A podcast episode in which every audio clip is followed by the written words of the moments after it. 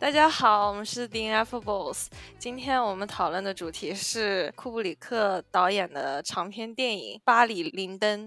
巴里林登是一个发生于十八世纪的时代剧，它改编自那个萨克雷的时代小说，讲的是一名爱尔兰青年，呃，Redmond Barry，也就是这个标题的这个主角。他小时候寄人篱下，然后因为争夺他表姐的一场决斗而离家出走，然后经历的颠沛流离的一生，包括加入军队。跑到别的军队去，然后成为赌徒，然后盯上了爵士的夫人，又又成为凤凰男，对把老爵爷气死之后，自己成功上位，成了没有成为贵族，但是成为了有钱人，成为了美丽寡妇的新老公，这就是他的人生巅峰。然后从这里他又怎么开始一步步衰败，差不多就是这么一个经典的时代剧故事。这是我第三遍看这次电影了，所以我完全不知道人第一次看这个电影会什么想法的，你们什么感想？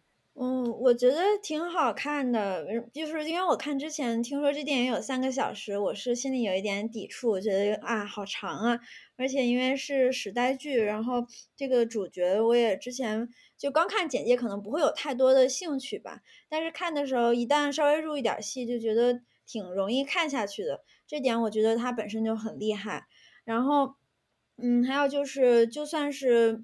怎么说呢？在之前没有听说过这部剧的技术力，也能感受到它每一幅画面有多么的精心打造。不管是服装，就是非常华美的服装也好，我看的时候能看到他人物脸上的那些光，就都都非常的好看，就是有点像你看油画的时候非常的柔美的那种光吧。包括就是它有很多的戏是主光照的嘛，当时我看着也会觉得啊，这么暗的场合，就我当然可能不会去想说这是怎么拍的，但是我会单纯的觉得它那个主光的那个光晕非常的自然。主要印象就是很多幕它都比较静止，然后人物的站位和神态都挺像定格的油画的。剧情的话，就是觉得。没有特别二极管，就对掰这个人物的态度，既没有特别的贬低，就是他后面变得比较的无情之后，也没有贬低他，最开始也没有说太可怜他，比较中性的审视这个人物的方式还挺有趣的。我感觉看前半的时候娱乐价值还挺高的，然 后到后半其实我就没有那么喜欢了。可能因为前半是一个怎么说呢，一个草根人物拼搏的这么一个过程，然后那个里面有很多很奇妙的喜剧元素，我觉得看起来确实不是很费劲儿。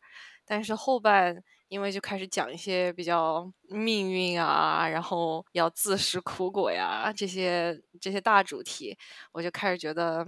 怎么说？太现实主义了，有点看的有点累。然后我也同意小丽刚才说，是就是它的那种油画感非常强烈，有的时候就感觉看起来像是那种非常精心打造的一幕一幕构图所制作出来的 PPT。然后就有的时候感觉它的那个，就是感觉它场景和场景之间的那个流动性。在某几个剧情点的时候，就觉得好像不是很强的感觉，但是确实他那个构图还有那个造型打造的确实太太好看了。就是我看到最后，我感觉男主这个角色，我我没有感觉到他的人格，他有点像是他所代表的那个阶级，然后他作为这个阶级的象征的那么一个具象化的一个形象出现在这个电影里面。就怎么说呢？这个剧里面男主个人的人物动力，我觉得是不强，然后更就反正更是一种那种很自然的、很有机的一种一种生物的一种 flow。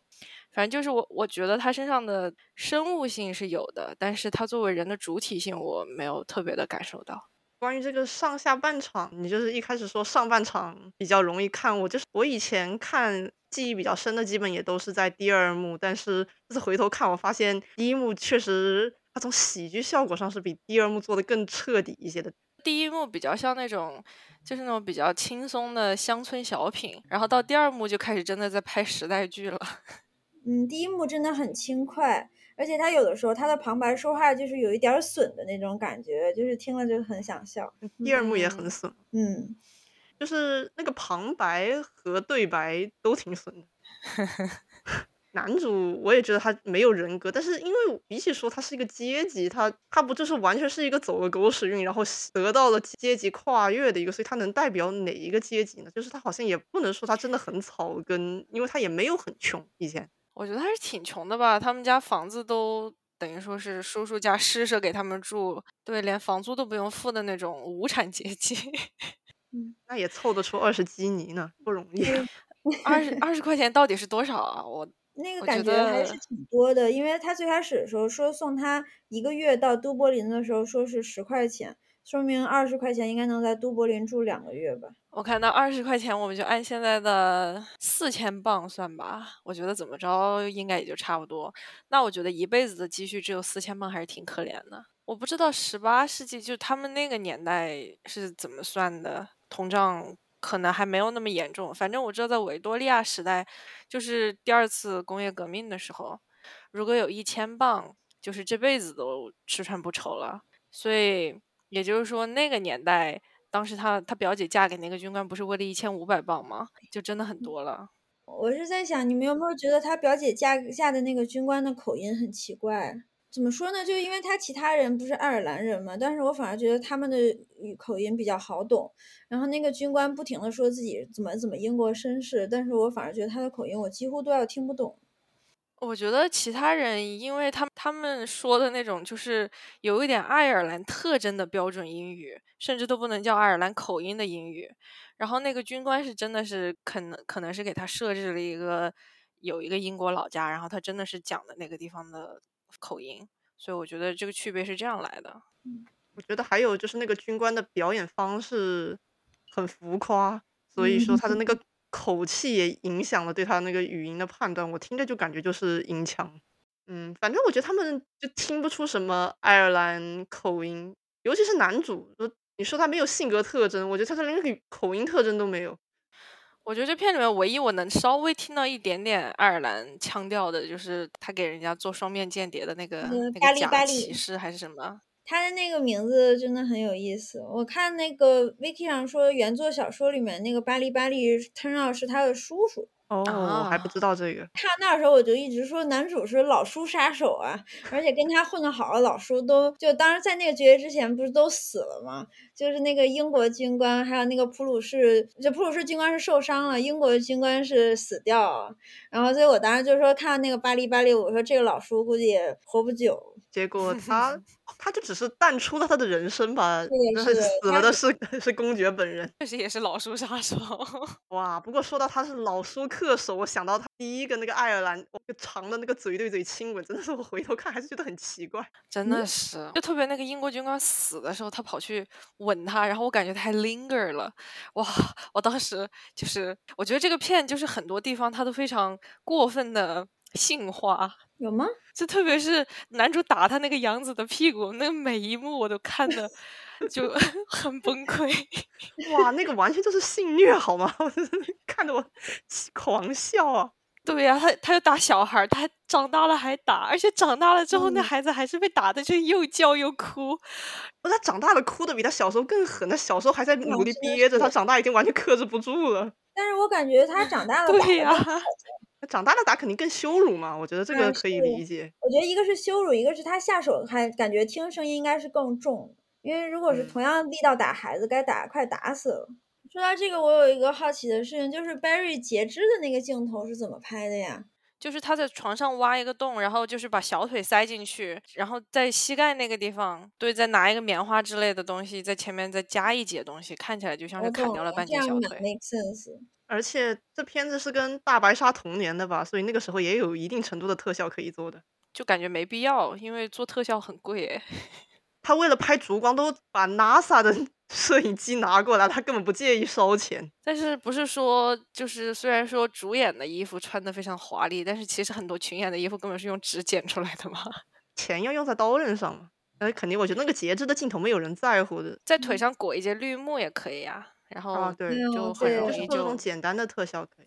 我觉得那个公爵夫人的那个帽子和衣服都好好看。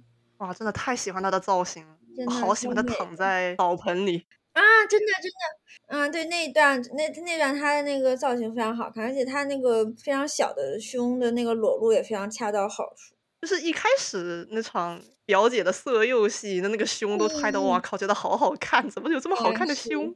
但是我当时一直在狂笑啊，就是 Barry 完全不行。哎，对，那个表姐和那个就那个普鲁是女的，我觉得是不是同一个演员啊？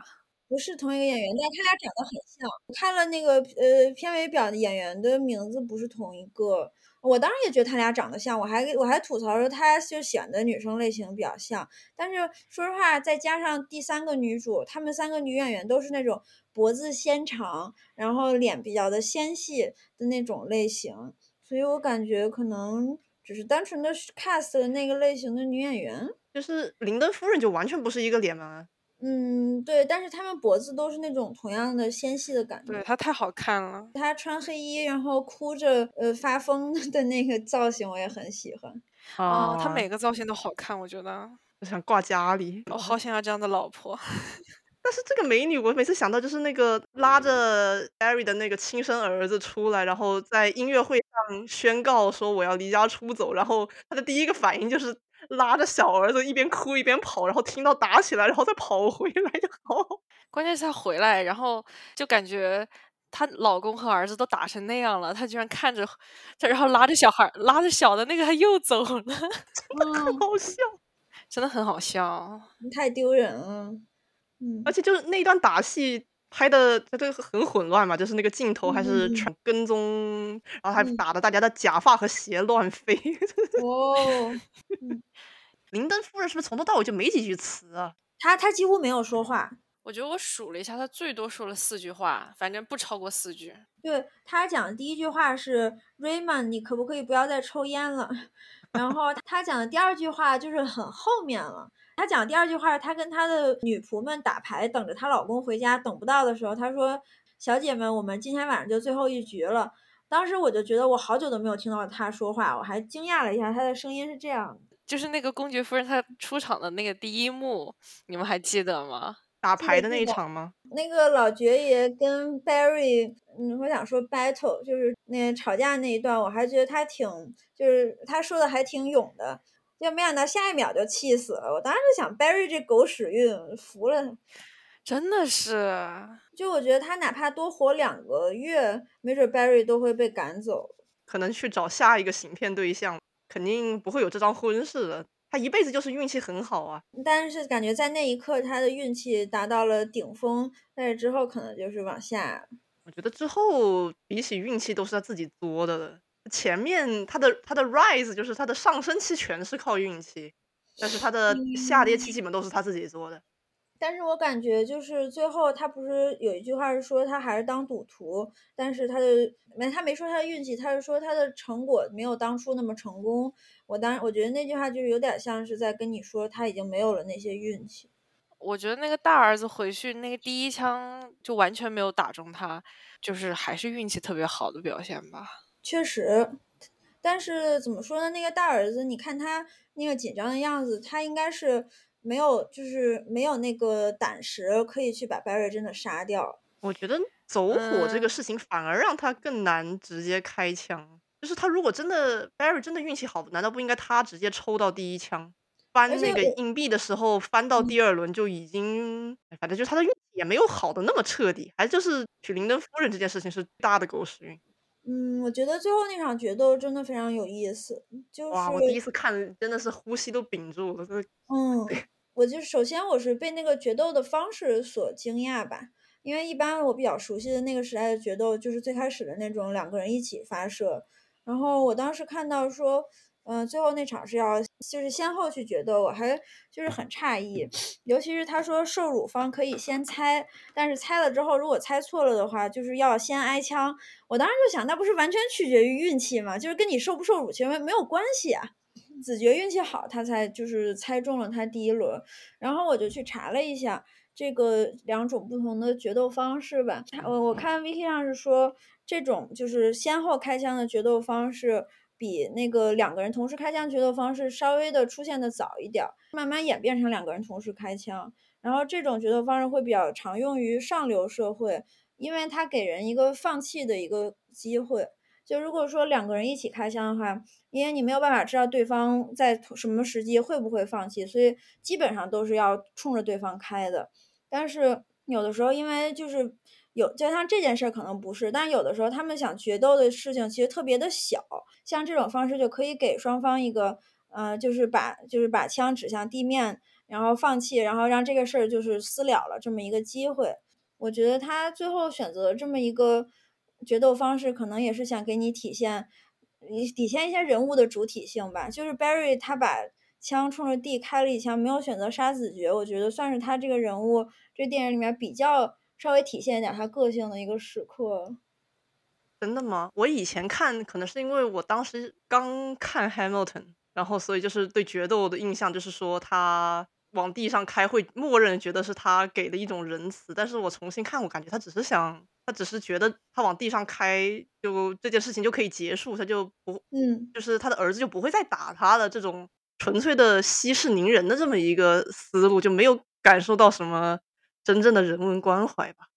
嗯，我倒是没有觉得他人文关怀吧，但是我觉得他故意处理的比较模糊，就是你怎么去理解都可以。然后我昨天其实关于这个我想了好久，我是觉得就是因为他这个儿子。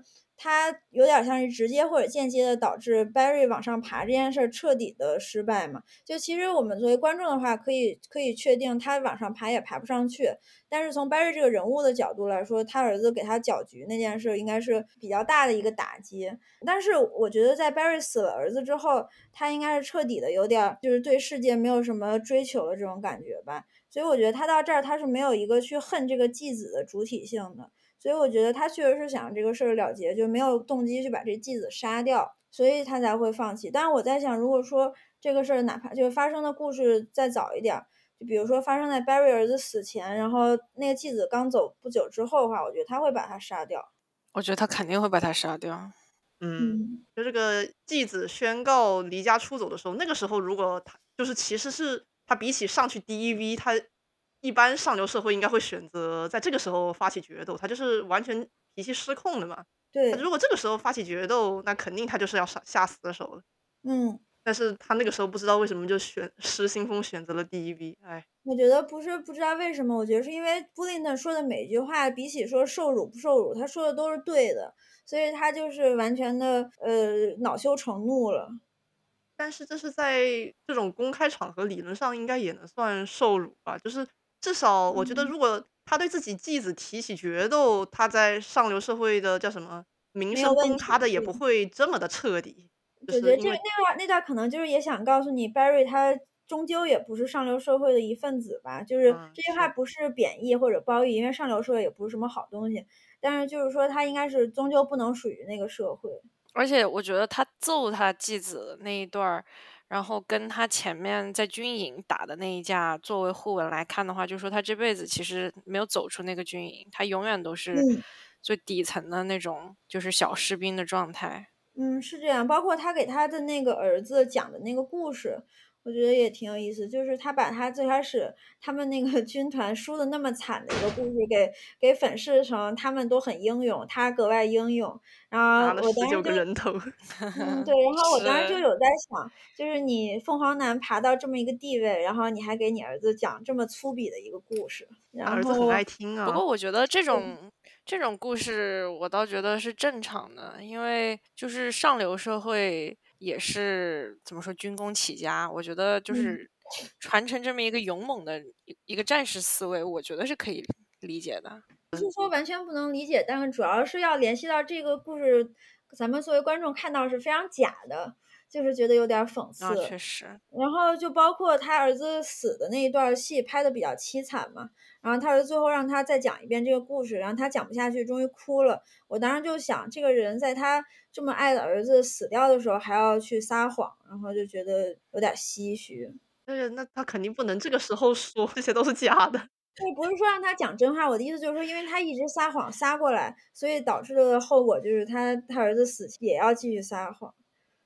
我觉得他儿子死的那段戏，他儿子还特意提了一句说那个我布林登他哥，那说那个说吵架的人是不能上天堂的，我就觉得说 Barry 听到这个话得是什么心情啊？我但是我就在想，那我当时看到那儿，我就想那个儿小儿子其实没准还挺喜欢黏着他哥哥的，就包括他他们俩写作业那一段，我感觉那个小儿子应该是属于那种他想要他哥的注意力，就他想让他哥理他，但是他可能自己也比较娇惯，他不知道要怎么去去照顾别人的心情，去要这个 attention。嗯毕竟年纪是太小了，而且嗯，Barry 也太惯着了，这老哥肯定对这个弟弟也没什么实际的感情。但我感觉他哥应该对他其实就虽然他没没什么感情，但应该还行。因为这小孩儿他说话前后就是有，就像你说刚刚最后死前也提到他哥哥，我觉得嗯是有对他哥的那个 attachment 的吧。那小的对大的有很正常，因为是尤其年纪差还在这里，但是大的对小的，就是你想想，他拽着他的小儿子，然后穿着那么丑的鞋子进来，他其实也就是他这件事情不光是不对 Barry 本人的宣战的，也是我觉得就是跟他整个家闹翻，所以也不给他妈面子，也不给他弟面子。然后就包括说这个片子他也没有给任何说就是 Brian 这个小儿子死了之后。布林登的反应，他只是听说他妈妈服毒了会有些反应，就是他对他应该是从头到尾也不会觉得说，呃，因为 Barry 的娇惯害死了他弟，我觉得是他就是不在乎这个弟了。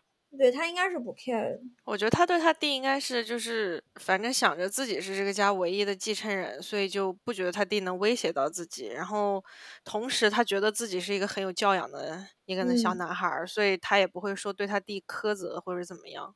对，但是就是只要不惹到他，我觉得他对他弟应该还是能保持一个很基本的一个友爱的。对我我我就是这个意思，就是这个但惹。到的就开始 spanking 了。嗯，但是那次真的是有点气人啊。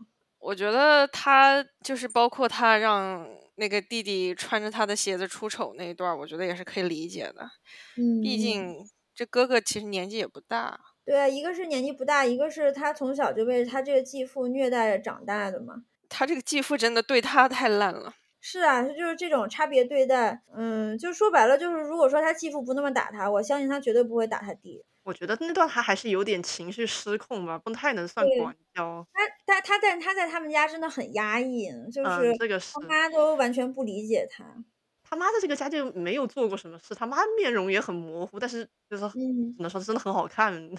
我在网上补了，就是那个这个小说不是本来是根据一个真实人物写的吗？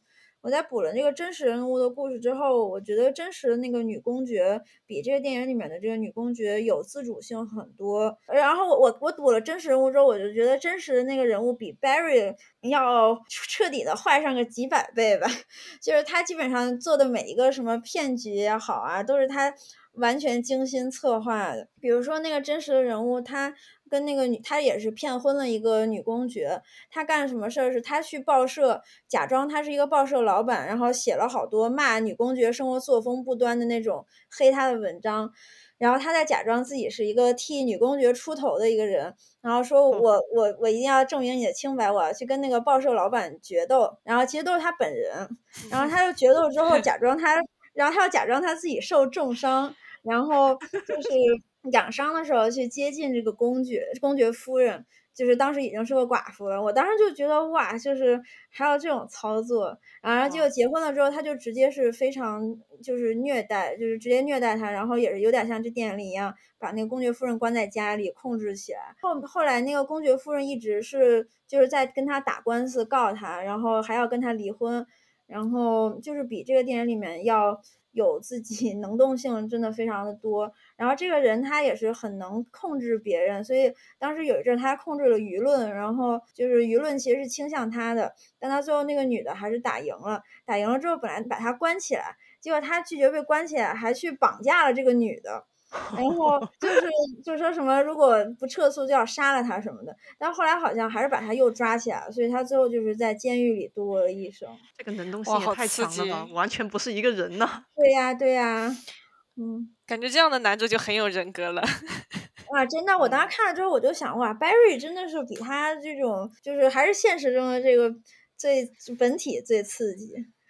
但是如果如果是这样一个 Barry，他肯定不能选择这样的拍法了，就对是他就是内容和形管式绑定，他想这么拍，所以才嗯把他变得无人格的，我觉得是这样。是，他应该就确是想拍这种可怜之人必有可恨之处那种感觉吧。像那个 Barry 太坏了，那样的可能是说不定会吸到很多粉呢。嗯现在这个嗯 Barry 我觉得应该是没有粉，还会有很多人说这个演员是 miscast，就是他演的很烂之类的，就是可能我觉得这个 Barry 的那个他的脸就是挺配他这个角色的，因为我觉得他就是他就是有一副那种看起来很正直的那种脸，他才能骗到很多人吧。我重看还是会觉得他就是在这部电影里面所有的演员里面，他是那个就是脸长得相对让我最出戏的那个。而且我最出戏的是那个那个牧师，他不是他难道不是真的超有喜剧效果的一个人？哇，男女主的那个结婚誓词就没有听过这么啊，假的那结个太好。笑了，那个真的我，当时他他们结婚那一段，我感觉那个牧师从头到尾，他每一句话都是在阴阳怪气。嗯，真的是啊，我当时就想还能写成这样的，就太太厉害。但是，一开始其实我觉得那个牧师都可以算得上给他们俩牵线搭桥的，所以就完全不知道这个牧师的嗯 int 这个目的是什么，就是他整个人活的都很随机。我觉得没有吧，因为当时牧师是必须跟公爵夫人一起一起行动。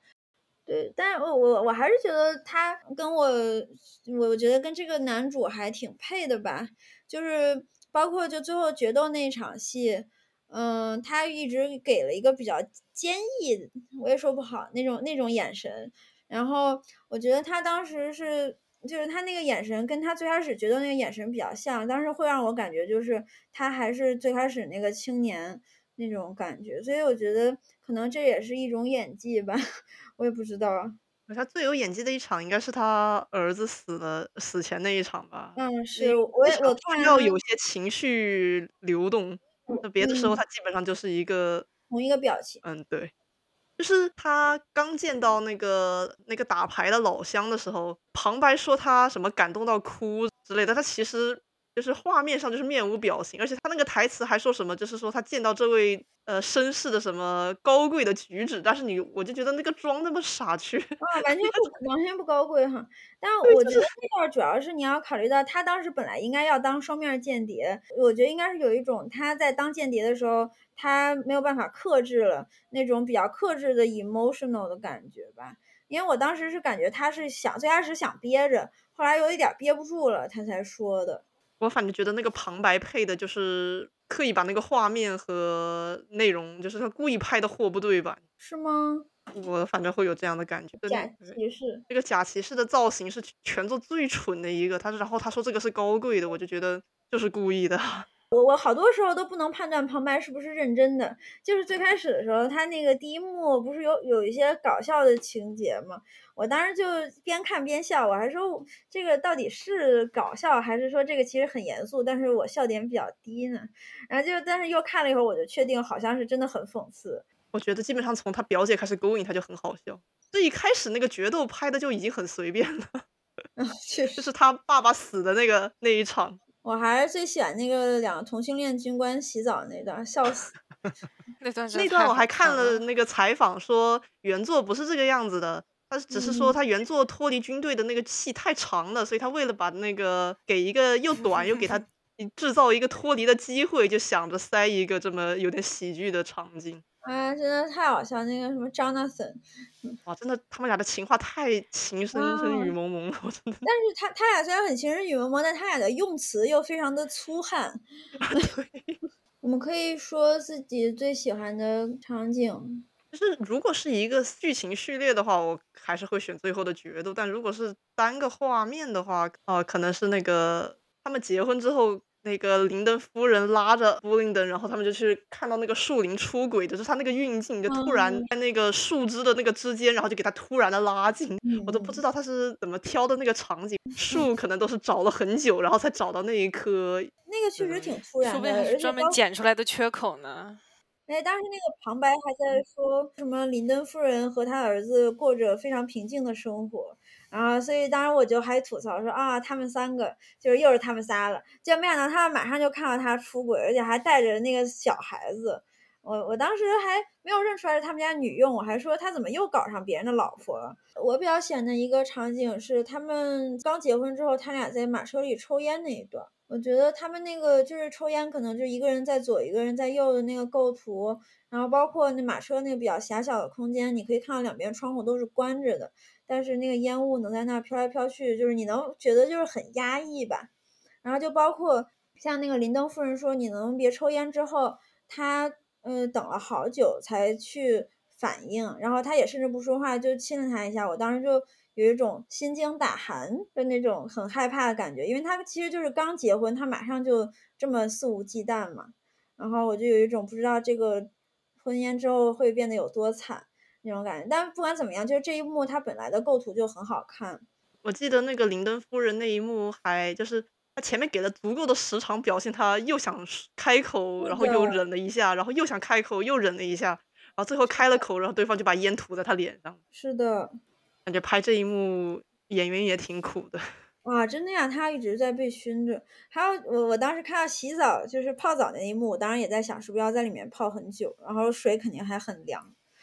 我觉得我最喜欢的场景应该一个是当时那个继子回来找找 Barry 要求决斗，那个构图，他刚进门，那个构图太好看了。嗯嗯。但是如果只是说，就是如果带上一点故事的话。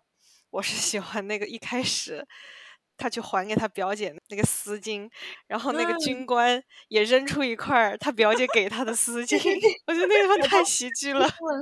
反正我当时看见那个军官也扔下来一块丝巾，嗯，我真的我心，我当时我就开始狂笑。我当时就是觉得他表姐原来就这么一招啊。完了还说什么在英格兰那边的风气，一个女人不会有两个爱人。我当时还挺意外，他后面还是要娶她的。然后就是他当时都生气的走掉了嘛。然后我我就是他下一幕就又坐在那儿吃饭。然后我还以为都已经过了好几天了，结果没想到都是同一天发生的事儿。而且就是说他他是那个要付更多钱的进入这个婚姻的，他居然还愿意接受这么无理取闹的演戏般的决斗，虽然把自己给吓晕过去了。但说实话，在这场决斗之后，他依然愿意娶这个女的，我觉得还是我挺佩服他的。他真的是人有点太好了。他的那个朋友不也很好吗？就是那个被男主狂吻的那个军官。他去到普鲁士军营就没有这样子的好朋友了。但那个普鲁士军营一上来就是那个性虐鞭打场景。说实话，他当时会选择去救那个军官，我还蛮震惊的。我也是，我觉得那块儿还是有点讲了他的性格吧。他就是做事不过脑子，发生在面前他怎样他就会去做。那有可能哈，人家叫他他就会去救。就包括那个同性恋军官的替换那一场，也是他刚好在那里听到的，就是他不会主动去策划说去偷谁的身份这个样子。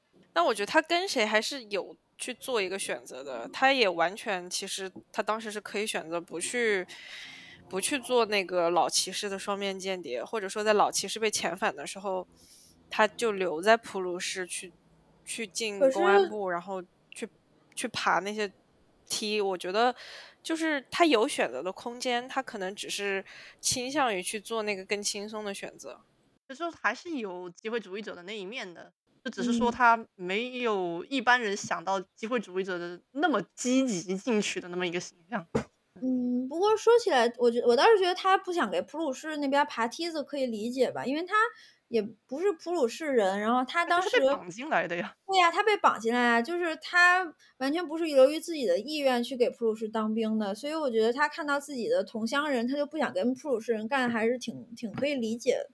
嗯，我也觉得这个比起说是一个叫什么理性的选择，真的完全就是一时思乡了。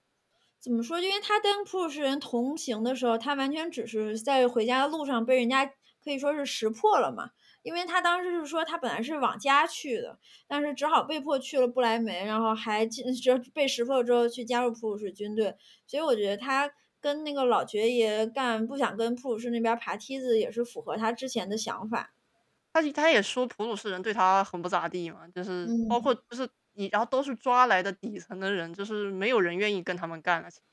就是这个电影本身是个时代剧，但是其实看着也没有能没学不到任何的历史知识。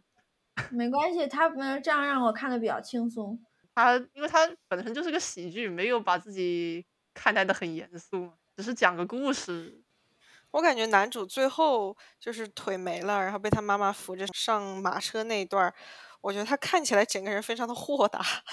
五百基尼一年也不差了，在那么多，但是不用还钱了呀，也不用坐牢，这明明就很爽。五百块钱，对，他那个烂摊子都不用去收拾，谁不会选择一年拿五百基尼？真的，他都没有必要出门再诈骗了。说实话，啊，我也觉得是。我当时听到他还去当赌徒，我还有点意外。不过可能这就也是他生命中投投机主义色彩的体现吧。他可能就是想要再回到上流社会吧。我觉得比起去上流社会，我觉得他还是想投机，把那些钱钱变钱变得更多吧。就是他一直可能是有这么一面的。但我觉得他一直比起贪财，他更想当一个这个英国绅士。哎，我觉得他就是对身份的认可会比对金钱的执着要强很多。嗯，说是这么说，但是，嗯，他变从一个很有钱的一个地位变成真的没钱，每年就得等着他老婆给他的那个五百块钱的支票。我觉得他可能还是有一个落差。Lady Linden 从头到尾就给他们写支票，就包括最后儿子拿回来之后，也就是还是得负责让他写支票。因为他还得擦屁股，但是他好歹不疯了。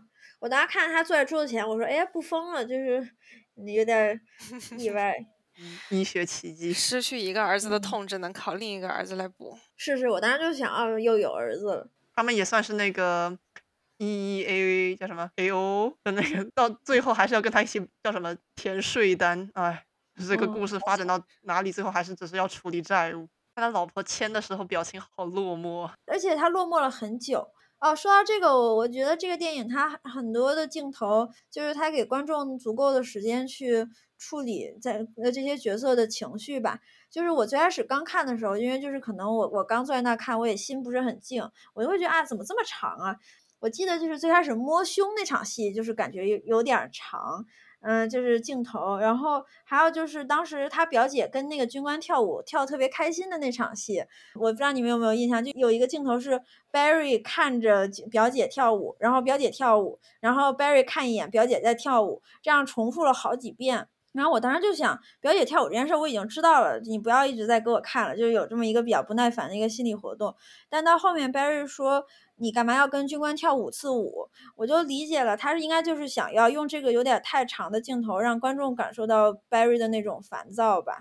所以我就觉得到最后那个他老婆表情很就是落寞的去签那个支票的时候，也是就他是给观众足够的情绪去在这些镜头里感受这个角色感受到的这个情绪。他选角的时候，比起说演技这些，他就是想要那么一个脸的呈现效果。反正他的脸也足够的戏剧化。我感觉就是，如果大家都没有人格的话，可能也是一种风格吧。我觉得他就是不想拍一个让人真的很关心这些角色的这么一个故事，所以的话就把他们变得很抽象化。我感觉最有人格就是 Bullington 了吧？我觉得他的人格也很矛盾。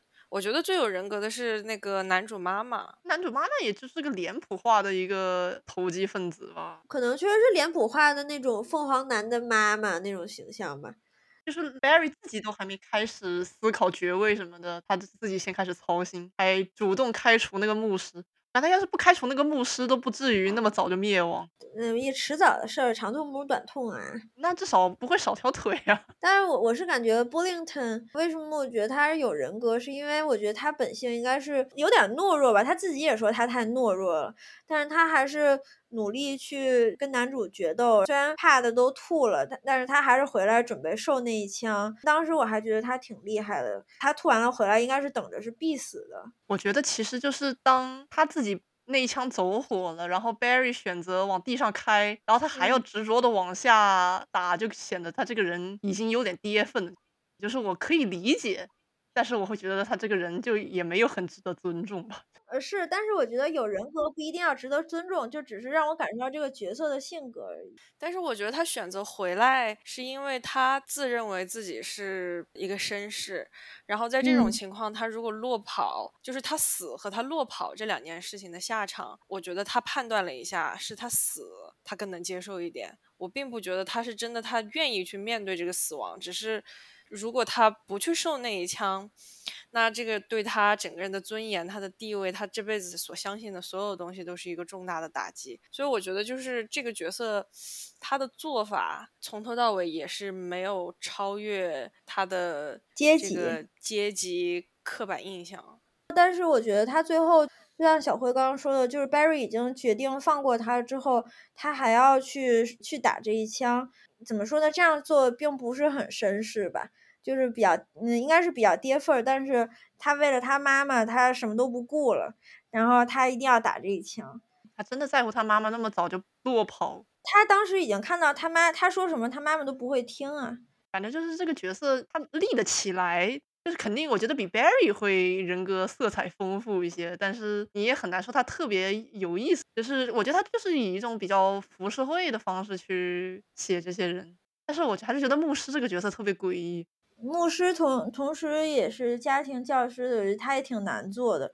我记得当时那个他们两个刚结婚之后，他就问那个布林特小孩版。就说你高你高不高兴啊？然后布林特说：“我一点都不高兴。”然后牧师说：“哎呀，你妈妈再婚了，你怎么可以不高兴？”我当时觉得是他没有办法去自己说这些话，他只好拼命撺掇人家孩子去说。他从婚礼宣誓，他就在阴阳怪气，然后到跟那个小孩说话，我就感觉就是因为他自己的立场不好去说什么东西，所以他就去挑挑唆小孩去。我同意加重这个矛盾。我觉得 Barry 和这个继子关系搞不好，我觉得可能还是有很大因素是这个牧师在中间有插足。最大的因素可能还是 Barry 自己做的太烂，连小孩都能看得一清二楚。嗯，那毕竟一开始他出轨和叫什么冷暴力家人这件事情是没有办法洗。但是后面我感觉有段时间，就是当 Brian 出生，然后他去浴缸里面就是。道歉那一段，我觉得可能他还是有在相对的洗心革面一段时间的，但那也就是小孩肯定也不会那么轻易的原谅，但是同时可能确实跟牧师的作祟可能也有关系吧。嗯，但我我的意思是说，他跟他老婆道歉的时候，我我当时的理解就是他出他应该是他第一天晚上彻夜不归吧，然后他回来之后他总得有个表示，我觉得应该不是说他就是洗心革面了。就是他很多地方都处理的很模糊，你就是完全看你怎么解。不过我觉得男主反正他的行为很多也没有逻辑，就是怎么看都无所谓。可能他今天他就是觉得他老婆就可能得道个歉，然后第二天又无所谓了。他只有对他那个小儿子的宠爱特别稳定。不过他给他儿子搞的那个洋车，哇，葬礼上还出现，我觉得那个东西好蠢呐。啊，我觉得洋车好可爱呀，我 当时还觉得很可爱。就是我觉得上流社会弄这个洋车很跌份哦，这倒是。那那那是我当时就觉得那小孩很小嘛，然后所以他要那么小小要拿马拉，就觉得趁在小孩太小，所以拿小羊拉还挺萌的。不过他们家好像领地也有，我记得是英格兰和爱尔兰的什么头衔，所以我觉得如果是有爱尔兰背景的话，有个洋车也正常吧。死鬼老公的头衔里面有一条是爱尔兰哦，看漏了。我觉得我好喜欢那个他继子当时去打脸的那段，说什么你就去享受 berries of berries well 的那个呃的财富吧，什么什么的，就那个说他们家是那个 berries well 太损。不过他们一家都是 B，Brian、b u l l i n g n Barry，我觉得这一家叫起来好累啊。但是人家两个都是 first name。不过我觉得这片确实比我想象中要容易看很多。我感觉可能就是怎么说？我觉得可能是因为这个电影是很难得的，虽然它时间长，但是它真的是有在很很踏实的去讲一个故事的一个电影。我觉得在这个电影里面没有看到导演的任何 ego。是是，我也我我也这么想。就比如说，包括他用那些自然光啊，或者烛光这种，就是对这个很追求完美啊之类的，我能感受他是想要拍那样一个场景。然后比如说那个十八世纪根本没有灯啊之类的，他是想要用这些东西，他才去要求这些，而不是像现在有一些片子是为了拍一个什么而去拍。我看到说他叫什么，他室外场景全都是用的自然光，然后室内场景，他就是说他为了追求那个效果，他还是得用人工光，但是。因为室内太暗了，然后他就通过在窗户外面打光，然后它的光源是确定的，就能够弄出一个是那种柔光很好看的轮廓来。就是比起说现在那种片子那种很均匀的那种打光，所以我最开始看也是也是就注意到，就当时最开始那个摸胸那一段，我就说，哎，这两个人身上怎么感觉有一种就是像你说的非常柔和的 glow。然后他们还说会把那种复写纸，然后蒙在窗户上面，然后还要反正就是专门派人去寻找那种实际上符合那个光源条件的历史遗迹这个样子。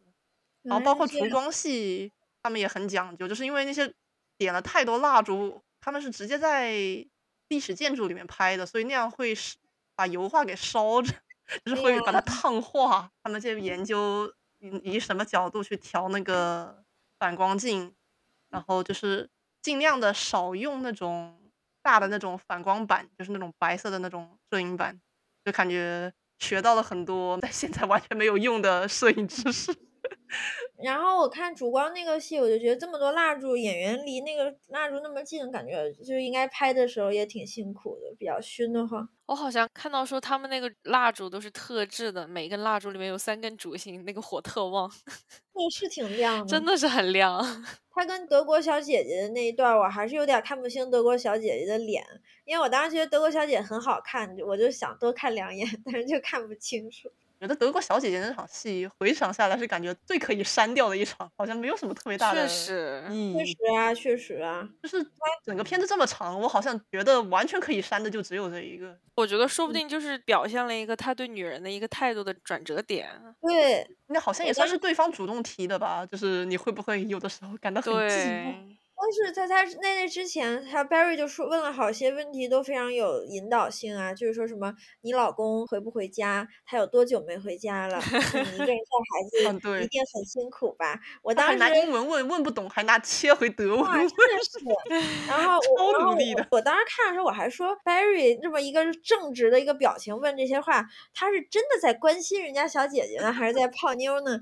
结果后来下下一秒就是他们俩拉着手了，我说哦哦，我说真的是在泡。牛，你居然还会产生怀疑啊？因为他人格太模糊了呀，就是我搞不清楚他到底要干嘛。但我觉得他肯定不是往政治那个方向去模糊的。我在想，就是那个英国人和德国人打仗的那场戏，我呃说错法国人，我当时看的真的很迷惑吧。就是法国人都架好了枪，他们前面一排一排的倒，为什么还要继续走啊？好像说是因为他们那个就是英国人的那个枪，他如果离距离太远去发的话，一个是命中率的问题，然后一个是他们那个枪的火力不足，所以一定要有那么一个阵型，而且要近身，就是一边打枪一边拼刺刀。呃，所以说这个是一种战术，就算像秋天的麦子一般一茬一茬的倒下，他们也要贯彻这个战术才打得赢。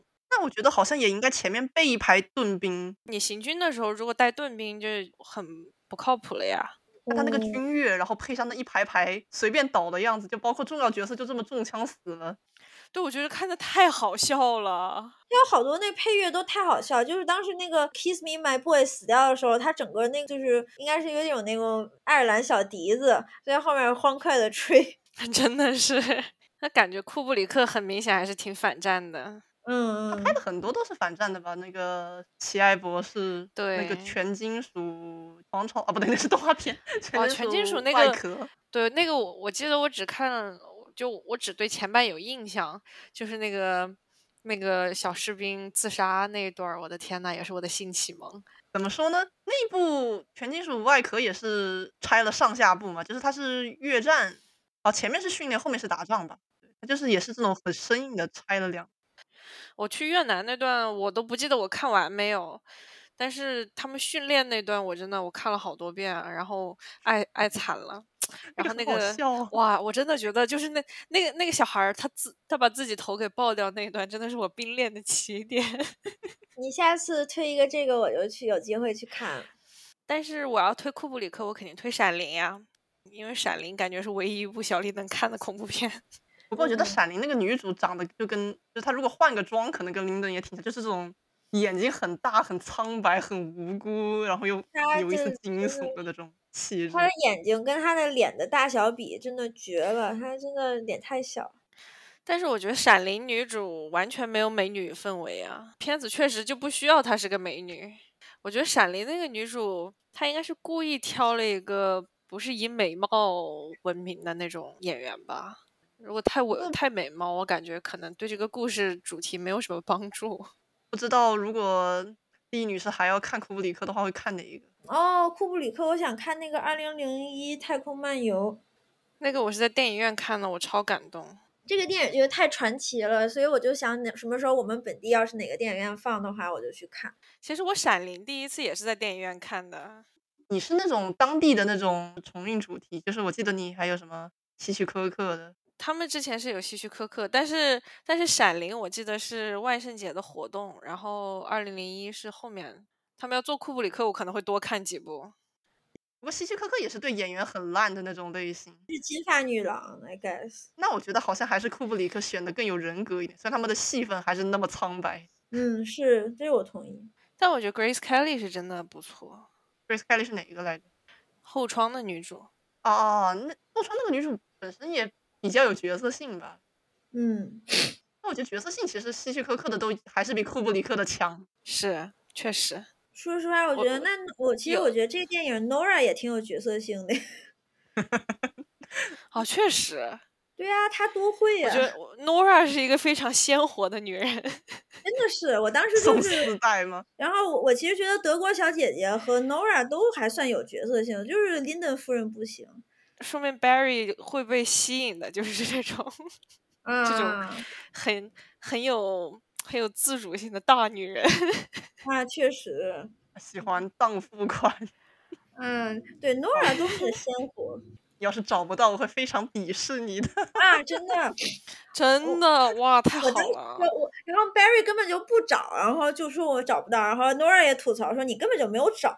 哎，我来帮你找，给你一个 hint。啊，我我当时，啊，我我当时真的就是 Barry，你你倒是找啊，就是让我看着着急。对呀，Barry 给人感觉就是个阳痿男啊，真的是。我觉得其实也很难说他后面这个人活得特别有性欲吧。我觉得他可能出轨更像是一种对那种觉得地位高的绅士就是这么过的，而不是就你没有感觉他对这些女人特别有强烈的性欲。